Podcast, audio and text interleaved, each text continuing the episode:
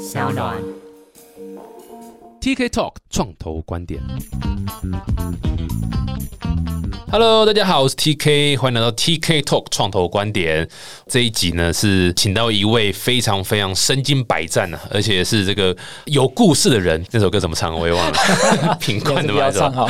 对，这个是黄俊杰 Amos。大家好，我是 Amos，哎，你还记不记得我们第一次见面什么时候？在资策会吧？你的非那常非常早你的第一个项目的时候对来找我们合作，对，哎，你还记得哦？呃，那个项目叫做刚后，对不对？哦，唔好唔好，啊，你刚好唔好唔好，哦，都倒的东西还是比较好了。一二年还一三年吧，对不对，对？应该是一二年的时候。一二年的时候，我们那时候在资策会，因为 idea 秀的冠军嘛，对然后就被资策会邀请进驻，后来就帮忙媒合非常多的案子，然后那时候就看到。就是一个年轻小伙子，非常帅气的，然后就来说：“哎、刚后这个产品有没机会用到 Discovery 的技术？”对所以我印象非常深刻。哇，哎感谢感谢。对啊，先讲个 Viscovery 是什么呀呀啊呀呀呀！？VIS 啊，Viscovery，它是一个 AI 影像辨识的一个产品，对不对？对，你可以把它定义为一个 image recognition 的 search engine，意思就是啊，我们知道，比如说 Google，对啊，我们是用文字搜索，Discovery 的 vision 其实就希望可以做到 visual 的 discovery。影音领域里面的搜索引擎，嗯哼，好、所以我们希望说，诶，如果我可以打一个郭富城，你可以帮我把全世界互联网上面所有出现郭富城的影片，不仅找出来，你还跟我讲第几分第几秒他出现的这个画面的场景。所以那时候我们其实打造类似这样的一个呃 search 哎，engine，这是一开始吗？我记得一开始是有点类似以图找图这种出发点吧，可以这么说，就是最早一开始嘛，对不对？呃，其实 Viscari 算是我后来呃，也不能算第二间公司啊，就是说有投资人之后的项目。那我真正创办的时候叫创意引擎，对，创意引擎，创意引擎，对，那时候我们碰面的时候叫创意引擎对。创意引擎那时候，我刚才讲说，在资策会的 idea 秀得奖是一个叫做华语 Navy，它是因为 iPhone 出来的时候，它其实有一个镜头。所以我们希望透过它来做一些 AR 的一个 service。So 那时候我们提供的这个 app 呢，是让用户可以直接透过手机拍照之后，把英文变中文，中文变英文。哦，哦，现在来看，当然就哎、这也好像没什么了不起那就哈。可是 Translate 对对对对对对对对。但你要拉回到十二年前，哦，十二年前我们把这个技术做出来的时候，其实我们觉得哇，这个很酷，所以就开始去参加一些活动啦、pitch 啦，然后非常多的 VC 看我这个项目，所以后来呃，我们把把这样子的范围再扩大，而不是只是手机上可以用，嗯，而是用在比如说媒体产业、电商、智慧零售，包括我刚才讲的广告产业这一些的。因为影音这个东西它是 unstructured data，所以它很难被 search，所以它需要先经过一些处理，哦，也就是现在大家称之为 AI 人工智慧的东西。嗯我怎么倒一大堆的这些 unstructured data 进去之后，它会变成 searchable。这是 Viscari 在做的事情。对，那它的愿景当然就是协助所有人在处理这些 unstructured data 的时候，更便利的一个呃搜索的一个服务了。对啊，我记得那时候我找你是因为我们那时候服务刚讲刚后嘛，然后那个已经顺利的倒闭的那 那家公司，它是我们会让 user 上传一个他想买的衣服，呀呀呀！然后我们是希望说可以跟你们合作，他上传完这个衣服之后，会告诉他说，哎，这个衣服在哪边？对，没错，没错，没错，或者是网络哪些商店还有是。是是是。然后我记得我报价了之后，你好像就没有联络我了。哎，我忘了你有报价的动作，哎，哦，有报价是不是？有有有。哦那那 anyway 啊，反正就是因为多年后心结终于化开，不好意思，对，啊，你干嘛那时候那么贵？那个技术的投入，其实花了真的不少钱。可以想象了，可以想象，可以想象。所以那时候如果我没有拿到天使投资人或者说 VC 的钱，我大概就负债上千万了。然后就是今天也没有机会坐在这里了。是是那那样的技术后来我们就跟很多的异业合作啦，不管是刚才讲的智慧零售，或者是媒体产业，就是把这个技术提供给更多的人。哦，因为我们发现我们自己去养这个技术，其实是养不活我们自己的。嗯后来拿到投资了之后，开始转做更多像 video 相关的一个 search 对对对，因为大家可以看到，就是说，尤其在一五年的时候，全球的不管是最近很红的爱奇艺、或者迪士尼，嗯最近很红，但可能快快要没有了的爱奇艺。也不会了，大家应该也看得到。我们在一五年的时候，在 China 的这个市场，非常多的视频的平台。乐视啦、搜狐啦、爱奇艺啦、腾讯啊、百度啊，一大堆的。那每一个影片，他们投入的成本都是上亿人民币的，花非常多的钱。你说制作的成制作的成本节目制作啦，对对对对对。好处是什么？在 China 那样的市场，其实它一部剧 on 档之后，它收视也都是好几亿次的观看。你可想而知，它的广告的收入就非常的可观。我们这个技术其实经过急转，从 mobile 到视频搜索引擎到广告投放，哦，我们在 China 那边算是找到一个还蛮有趣的一个应用点，就是协助这些影音平台找到更好的广告投放的版位。啊，如果我们现在在看 YouTube，一开始的时候会有一个叫做前贴片哦，他们称的前贴片，就是一开始会播个十五秒，对对对，广告，可是那是没有效的，因为大家都会按呃 Skip 掉 skip 掉啊，或者是我就去上洗手间。可是如果你可以在这个剧情当中自动分析出这个剧情里面出现的人事实地物。置入相关的广告，我们发现它的点击率是会提升非常多的。嗯，就那个相关性让相关性更高，对不对？对对对对对，所以这个技术推出之后，我们几乎跟 China 那边所有的视频网站都签下战略合作，就是要开始推这个东西。不过当然因为后来一些因素啊，等下有机会也可以再聊，就没有继续往下走，而是回到台湾来。来我我我觉得就不用等一下有机会，我们直接聊是什么因素让你没有继续做，然后回来。简单的说，就是在 China 的广告市场，它其实是一个资本密集的一个领域啦，所以你的本要够厚哦。那时候我们最多 A 轮加 A 加轮，我们募了大概十五个 million 吧，五亿多台币。在台湾的这边看起来好像很多，嗯可去那边就是杯水车薪，就是说非常少，因为我们的竞争对手随便都是募好几百个 million 的。对，在那样的前提下，广告的这个产业有一个很大的问题，就是说它跟这些媒体平台，它要先付保证金。所以我刚才讲的这些已经签约的这些合作方，是需要先 pay in 这个保证金给他们的，有点类似上架费这样子。你要付给他们保证金，对，保证我们会去拿到广告的案子，投放到他们那边。哦哦 OK 那当然这些保证金事后是可以扣除的啦。嗯比如说我跟他保证说，我今年我就帮他拿一亿。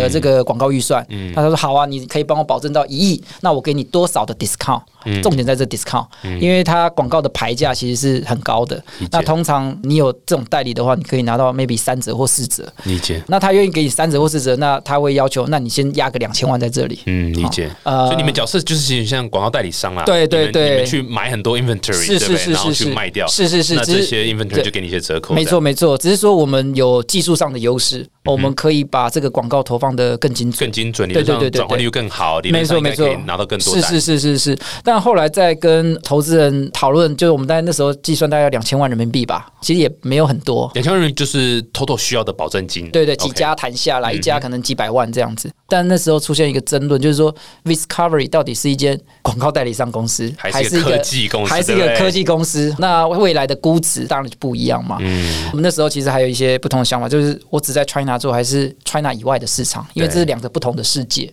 那你不同的 core，你在不同市场就有不同的价值嘛。所以最后的决议是说，OK，我们不能走广告代理商这个角色，因为我们不是那样子的一个公司，所以我们还是科技公司。那科技公司在 China 打，其实你又有其他的 issue。For example，政府单位好了，媒体单位它基本上都要 license，而且只有本地人才拿得到的那个 license。所以你技术再好，在 China 其实好像也没有太大的帮助。虽然对方都觉得哇你很厉害，他们都希望使用，可是当一走到比如说有资本层面，有牵扯到一些你这内容需不要先过审查的一个问题的时候，他们其实都不太愿意真的使用下去。所以对进入中国很多的不管是软体或硬体，尤其是软体啦，进去其实有非常大的一个障碍，不是技术的问题，而是市场能不能 buy in 这个产品跟这个技术 embed 到他们的整个的平台里面去，这有很大的问题。所以后来就跟投资人讨论之后，就从 China 这边算撤退。我们那时候最高在 China 将近有一百多号人，哇哦，工程师，然后算法、行销啊、业务，所以十五个 million 也是烧蛮快的。你刚说科技的部分，可以理解这种他们叫什么网络信息对对对对对。什么都会管制的非常严格这个啦 license 啊。嘿嘿嘿。然后，如果说你某种程度上你们要去分析每个影片的内容，那基本上你们也是管制的，因为非常多，因为只要牵扯到 content 嘛，内容，哇塞，这个对于 China，我发现你看那个少年中国或大陆都一定讲 China，我也要学一下，这对 China 来讲一定是蛮敏感的东西的啊、一是这是刚需，他们称之为广电啦，就就每个呃省都有广电，OK，他要去分析他所有的广电内容播出的内容有没有不管是不雅，或者说对就是有一些政治敏感性的东西，所以它是一个刚需。但这是内容提供商要负责的事情嘛的成本嘛，广电广电要去做审查，但跟你们有关系吗？有我们就是技术嘛，我们技术提供商嘛，啊那我们要提供广电，广电说哇这太棒了，可不可以用？可是当一有这样的合作案的时候，他们知道这个技术是外来的时候，他们要么就是说。你的专利技术全部移嫁啊。到他们那边，是。他不愿意使用外部的这个技术，因为那是美国现在在谈 TikTok 的的问题啦。就是说每个国家有每个国家他自己的 policy，嗯，那对于我们这种呃新创，就是技术牛逼，但是我们不是本地人，所以这其实是非常的吃力的。哎、可是当初你们在 China 那边的时嗯候，不是会找当地人一起去做合伙动作吗？还是你们完全是用外资的方式去进入？完全是用外资的方式，哦然后当然有讨论到有些用 JV 哦，比如说跟一些就是广电的高层啊什么什么去 JV 啊，可是那一些其实走到后来，我们都有一些 legal issue 哦，没有办法继续往下走，蛮可惜的。但那时候也有想说，那我就把这个技术 license 给别人，然后让大陆的那边的公司去执行。嗯，对，但后来也没有往这个方向走，我们就直接 OK，那我们就转换方向，purely 我们就做技术这件事情。撤出 China 市场了。对对对，哦我们那边人就全部撤掉。因为我是听说你们的投资人其实也自己跳下来当 CEO 了，对不对？对对，蛮辛苦的。呃，是他是我哎这个其实我没有说这是好事，但呀呀呀它绝对也不是坏事，因为是是其实是是是不少创投，像我们有一次访问过那个 IVP，他们其实 Joseph 是吗？对，就是但他的哎另外一个日本那个 partner，他们其实也当过一期的 CEO，当过一期的小 yeah, 阵 yeah, yeah, 子，也是去帮忙他们的 portfolio 去.去经营这样子，这样的一个情况出来之后，你那时候感觉怎么样？Yeah. 我其实觉得蛮好的哈。我说实话，就是说当下因为撤出中国这件事情，其实投资人大概分两派哈，就是说到底要继续打这个市场，还是要撤出，所以其实有些争议这样子。到最后，其实我也是搞得有点沮丧哦，因为 business 其实我是做产品的人，我是希望这个技术可以给更多的人使用这个是我自己创业的一个初衷啦。但 business 层面跟后来资本层面大家的意见不合，到最后的也不能说分崩离析，但是就是不同的意见的时候，那不见面，没有到不相往来，没有没有没有，我们现在都还是 常会碰面聊天的哈。但最后邀请那个呃我的天使投资人叫 Kevin，我也很感念他啦，就是说他是投资我们公司的第一桶金嘛。是是，到后来，他也愿意下来扛这个责任，哦，因为我觉得到后面其实是责任。后来我其实有一点觉得太累了，身心俱疲，在 China 也三四年的时间吧，所以我们后来就讨论，就是让 Kevin 来协助 Viscara 继续往后发展。那因为 Kevin 他做创投之前他是专业经理人，所以他对公司的经营管理我就比较经验。所以我我认为第一个层面是，如果你要找投资人，你就是要找这种投资人。对，就是假设今天公司真的出事，他真的会愿意跳下来跟你一起做的，是甚至就投袭下来。第二个层次是每个创业者其实可以去思考他自己最喜欢或最擅长的手背位置。没有一个人是可以从零到一、一到十、十到一百、一百到一千的，所以每个人可以去找到你最适合或喜欢的那个位置。那像比如说我，我就喜欢做零到一，或最多一到十。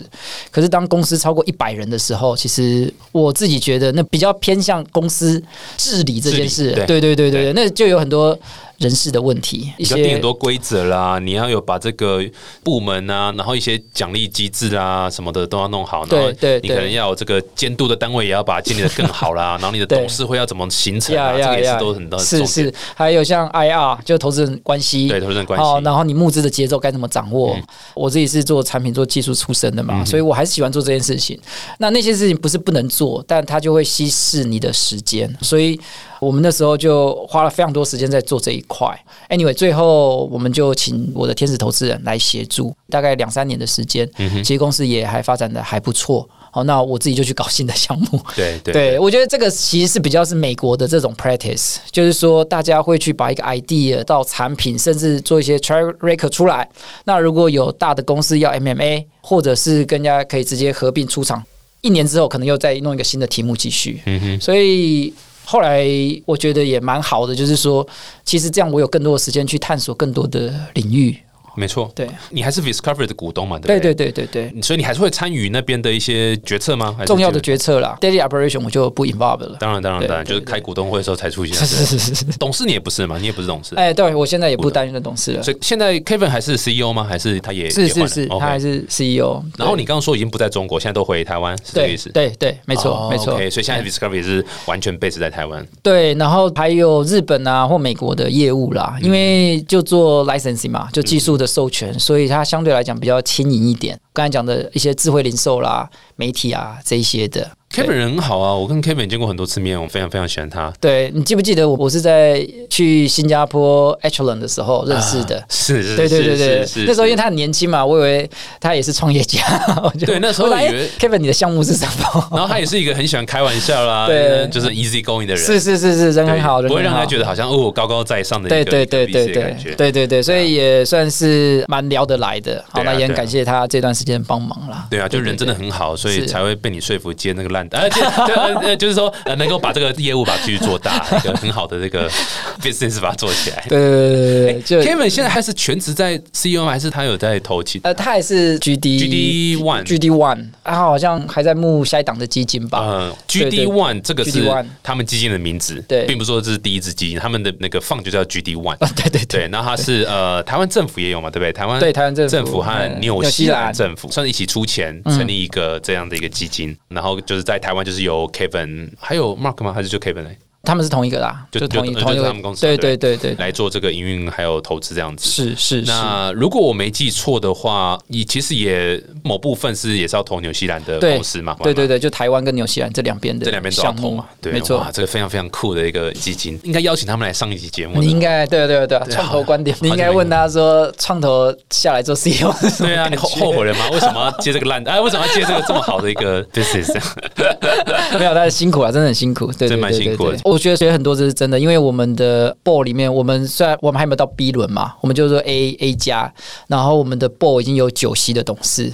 早期在融钱的时候，初期是真的融了不少钱。一方面当然是股份的稀释啦，那另外一方面就是董事会上面很多的决策，其实要花很多时间去 deal。嗯哼，那我们有时候开董事会就开一整天，包括签名好就要一大堆人，签一次名可能都要快一个月。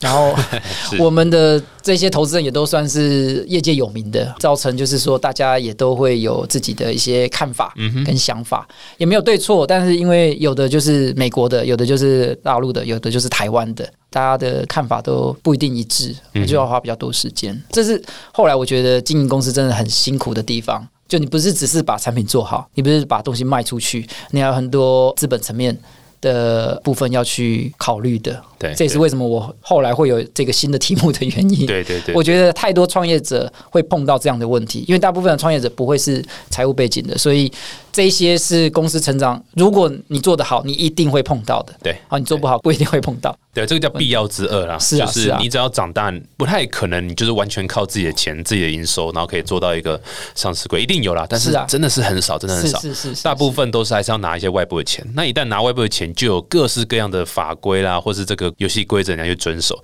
那像董事会、股东会这两个，其实一家公司，你们想想看，一家公司最高的这个会应该就是股东会，因为董事会其实还是要听股东没错会。的那股东要去决议、投票决定董事会一些。那董事会是比较除了你知道经营者就是 daily operation 嘛，那董事会某种程度有点监督经营者，你到底有没有在做好事情这样。所以其实每一层都有它非常非常重要的存在的意嗯义，可是都是人，每一层都是人，而且当你公司越来越大，人就越来越多对，那就变政治了嘛。是啊是啊。管，exactly exactly。所以 CEO 应该是要念政治系出来的，不应该念什么商管或是 当你做大的时候，可能需要，因为你要 deal 的就是人呐、简单说就是各方利益，你要怎么去摆平，这个需要智慧，没错没错然错。后也需要经验，这是真的。其实说老实话，虽然听起来很奇怪，但是我会还蛮建议大家去看一下公司法。公司法虽然没有人会去看，但它其实里面是有一个集大成的一些 guideline。刚才说哦，如果要做好一家公司，你可能可以做哪些事情？那只是说上面都比较少强制限制啦，就是大部分都还是用，哎、我希望公司负责人，我希望你去做什么事情 Yeah, 我希望你做什么事情。yeah. 那当然，大部分都不会做嘛。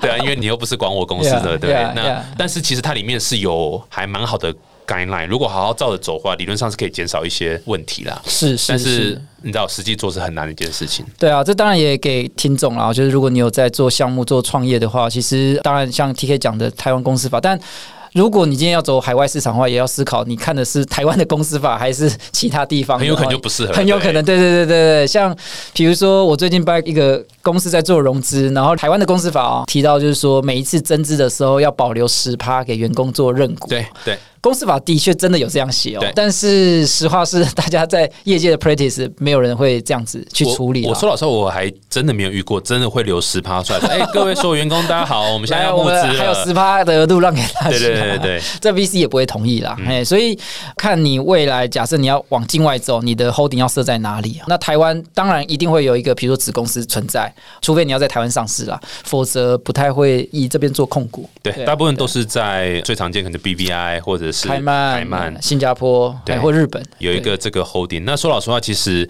当你要做全球的生意的时候，老实讲，在之前是香港嘛，现在不晓得这个 川普这样下来，香港的状况不知道会变怎样。但是一些优惠如果被砍掉的话，可能就会移到新加坡。那蛮多会在新加坡设立一些 holding，一些海外的营收就会灌在 holding 的这个 revenue 里面。那台湾子公司可能是一个所谓的，不管是代理授权，或者是用这种费用 cost 的方式去做账的方式，这样。不过不管怎么样，台湾绝对还是持续在进步啦。因为像两年前的修法嘛，就也是希望可以继续国际接轨。我觉得持续持续进步啦，就是需要一些时间，然后需要全部人都下台了。太偏激了，太偏激了，太快了，跳太快，哦，跳太快，对对对对，一步一步来啦。对你刚才讲两年前修法，其实这个我也 comment，就是说啊、呃台湾工厂包括股票面值的问题啦，哦，还有比如说可转换债，对，我相信 TK 应该也知道，比如说 Safe 啦、Kiss 啦。这些 CB 其实以前在台湾是没有办法做的，对那只有在两年前通过这个法案之后才有对办法处理，所以对新创而言，募资的渠道又多了一些。嗯好、那这些就是很多新创可能不知道。过去我们在创业的时候，在十年前哈，我们只知道要么就跟家里人要钱，要么就跟银行要钱。我们那时候甚至不知道有 VC 哦、这个角色，是后来好像是 Apple Watch 吧还是谁就开始把 Startup 这个概念带进来之后，才知道哦，原来我们可以去募资，让投资人占股份，而且还可以溢价。但那一些都是台湾的法规要越来越开放之后，我们才有机会这样操作。没错否则其实现在呃，我有很多的辅导项目都是跟他们沟通，你要不要直接设在境外算了？嗯哦，因为技术股的问题、估值的问题。公司可转换债的问题，其实台湾碰到这很多的麻烦啦。没错，真的很酷诶。这个其实也导到你现在在做的一个项目的某种程度上的启发 嘛。是是是，你现在做叫做披萨龙，披萨主要是呃，就是用披萨当贷款去。不是，如果可以的话，那也蛮好的。我们公司叫 GDP，我们的网域就叫 GDP 点 W O R L D，哦，就全世界的经济。WORLD 哦对，World，对对，World 嗯 World。我们现在有两个产品了哈，一个叫做 Payza Loan，P E Z Z L 呃 P E Z Z A L O A 自己都忘了哈啊，下次不要取这么难念的名字好不好另外一个叫 P E Z Z A F U N D？F U C K 什么？披萨放 Payza 什么？Payza Fund 放 F U N F U N D 对对对披萨放。呀两个都是做融资的，一个叫做债权融资 loan，一个叫股权融资叫 fund。这有什么差异呢？很简单的说，就是公司在做成长的过程中，你一定需要资金嘛。可是当三 F 的钱都不够的时候，你只能往外部找。那我们都知道，像债权融资，通常来讲，我们找的可能是包括银行、包括 CVC 这些。那股权融资当然就是 VC 啊、PE 啊这些。所以出钱的人不一样。他取得的成本以及投报率也不一样，所以我们在协助这个企业融资的时候，会跟企业或新创这边沟通，他们需要什么样的钱，那这个钱有什么样的成本，你愿不愿意付出这样的一个成本？这个项目真的就是我们自己创业十多年来的一个刻苦铭心的经验，然后把这样子的一个经验呢。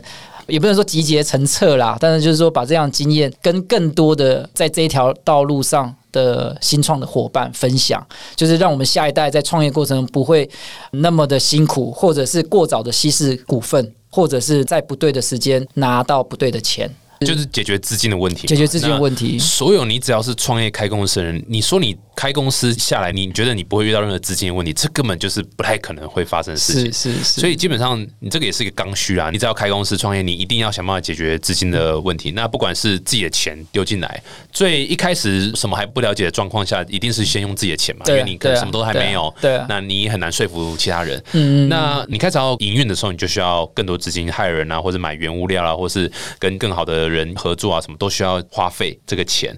所以你的 Pay 扎 Loan 是说我可以在这个平台上面去借钱，是这个意思吗？然后 Pay 扎放手我可以在这个平台上面找到投资者。对，没错。呃，我先讲 Paysa Loan 好了，Paysa Loan 比较简单，它就是一个债权投资。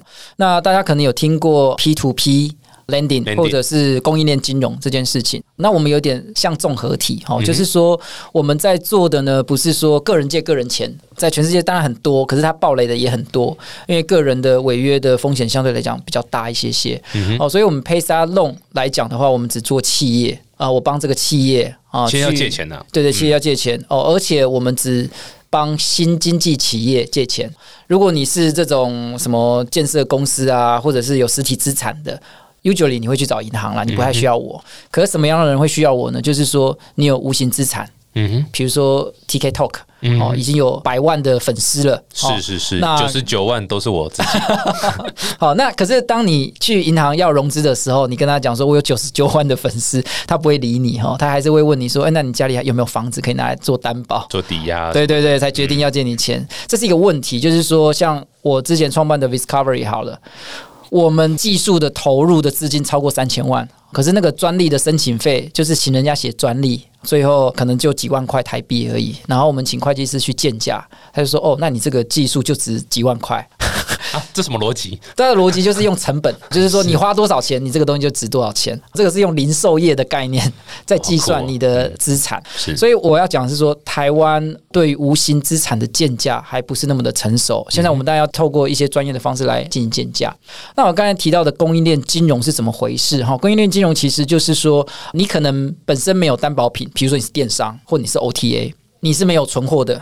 你是没有办公室的，你是要用租的，所以你的实体资产可能是零，但是你的营业可能破亿，甚至破十亿。那代表什么？代表你有很强的运营能力去买货，然后卖货。所以你这过程中，你可能需要营运周转金。当你的生意越好的时候，你可能需要更大的 capital 去买货，取得更低的成本。然后卖出去，可是问题就在于你生意做越大的时候，你就一定要外部的资金。可是这就是我刚才讲，你跟银行说我有九十九万个粉丝，他还是不会借你钱的啊，因为他没有办法去 verify，就是说你这个无形资产的价值，不管是技术，不管是粉丝，他没有办法去 verify。So 我们在做的这样子的供应链金融，就是说我们会去打通，就是透过这个企业本身去了解你的产品是在 Lazada 上卖，是在虾皮上面卖。还是在 PC 用上面卖，然后我们去集结这些数据，去了解你这间公司的运营能力，然后算出不管你的粉丝数或者是会员数 MAU，然后到最后的转换率、客单价是多少，你的广告的 ROAS 是多少，可以看出你这个公司的经营效率之后，我们来决定可以帮你争取到多少的这个融资金额。所以蛮有趣的，基本上就是针对一个无形资产做一个另一种方式的建价，对然后去提供这个出资者这样。对对对那刚刚讲 Peso Fund 也是一样的方式，只是说出资者这次拿到的不是个债权，而是一个是投资对这样子。配沙放的话呢，也是一样，就是我们思考，就是你想想看嘛，我已经帮这个公司做了无形资产的建价了，然后我们还有另外一个特色，就是说我们会协助在不管是贷后或投后呢，持续的去了解这个公司的一个运营状况。那 TK 应该很认识 VC 这个产业嘛，哈，就是说你投资之后，其实你还是希望知道说他现在的经营的状况如何，甚至未来怎么去帮他媒合一次的都我都事后不理。那是比较特别的这个创投哈，所以他们其实也有很多的投后管理的问题。对所以我们怎么样透过数据的整合、打通，然后追踪，让 VC 就是在投资之后，你也可以知道说，哎，这个公司过去三个月的流量、营业额、净利率是提升的还是下降的？Interesting，好还是说你一年之后再来问他说：“哎、你现在做的怎么样？哦，你觉得哪一个的风险会比较高？”所以，我们是怎么样去把风险变成可防可控？过去，如果你要做到这件事情，银行这个专员他要去了解不管是电访或者是面访，去了解哎你公司经营的状况如何。VC 要去拜访，三个月或半年，你就要去了解开董事会。可是现在如果可以透过数据来打通，我就知道这个企业现在运营的状况如何。那如果我可以把你的 data 变成 credit，那自然就可以用 credit 去不管是债权融资或股权融资。听起来真的是一个蛮新的一个方式，因为就像你刚刚讲，很多所谓新经济，它是没有这些固定资产的。那我怎么去把我这个一堆无形资产？去把它转成一个方式，说可以让转一个 credit，就像你讲的 credit，而且是大家可以去有个数字呈现的 credit，然后大家可以去你知道被说服，可以信任这个 credit score，然后去提供相对应的这个资金的提供，真的是一个蛮酷的一个方式啊！这是以前这种传统，我们从台湾是做制造啦，然后厂房为主这样一个方式，在转型的一个新的金融，很酷，应该有蛮多的有趣的发展。我们下一集再听说你怎么样把这个去做未来规划，会长成什么样子，蛮期待你的一些分享，是酷。好，那我们下礼拜再继续听一下这个 Amos 带来的这个很酷的 Pizza Long 和 Pizza Fuck 啊，Pizza Pizza Fun 啊，Sorry Sorry，我中文不好，所以很常念错 对这个发展故事。谢谢，我们下礼拜见，好，谢谢谢谢。